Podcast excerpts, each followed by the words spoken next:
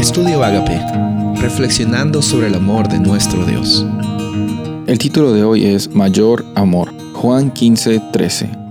Nadie tiene mayor amor que este, que uno ponga su vida por sus amigos. Cuando Jesús está hablando aquí en Juan 15, Él está empezando este capítulo con la realidad de que Él es la vida verdadera. E, e, en Cristo Jesús es que toda la humanidad está conectada una con otra y también conectada con nuestro Padre Celestial. Es por Jesús que podemos llamarnos parte de la familia de Dios. Y obviamente estamos viendo ahora las bendiciones, estamos viendo los resultados, estamos viendo lo que nosotros llegamos a experimentar. Pero ¿por qué es que llegamos a lograr esta realidad en nuestras vidas, incluso desde hoy? ¿Por qué? Lo podemos lograr porque Jesús dio su vida y expresó el mayor amor que tenía hacia toda la humanidad.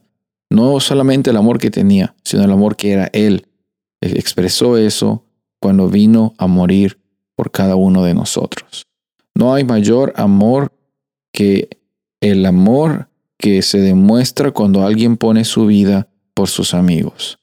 Jesús te considera a ti como una persona valiosa, tan valiosa que no decidió dar su propia vida para que tú tengas vida y la tengas en abundancia, no para que simplemente sobrevivas del momento a momento, no porque simplemente digas, bueno, ya es lo que me toca vivir, eh, ya no me queda nada más.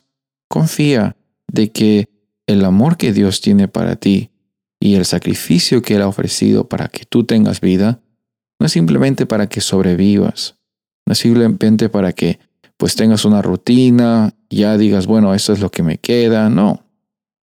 Van a haber dificultades en tu vida, van a haber eh, bastantes circunstancias que no sabemos cómo se van a solucionar. Eso es, un hecho. En este mundo vamos a encontrar bastantes cosas que van a venir y se van a ir. Pero hay algo en que nosotros podemos descansar seguros. Podemos descansar sabiendo de que el mayor amor que Dios tiene por cada una de las personas de esta humanidad ha causado que Jesús mismo venga para que tú y yo tengamos propósito, tengamos plenitud, tengamos abundancia. Y eso se ve en el momento a momento.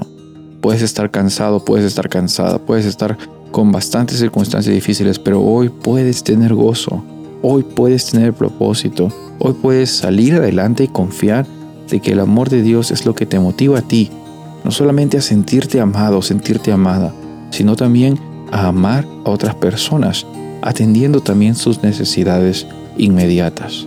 Soy el pastor Rubén Casabona y deseo que tengas un día bendecido.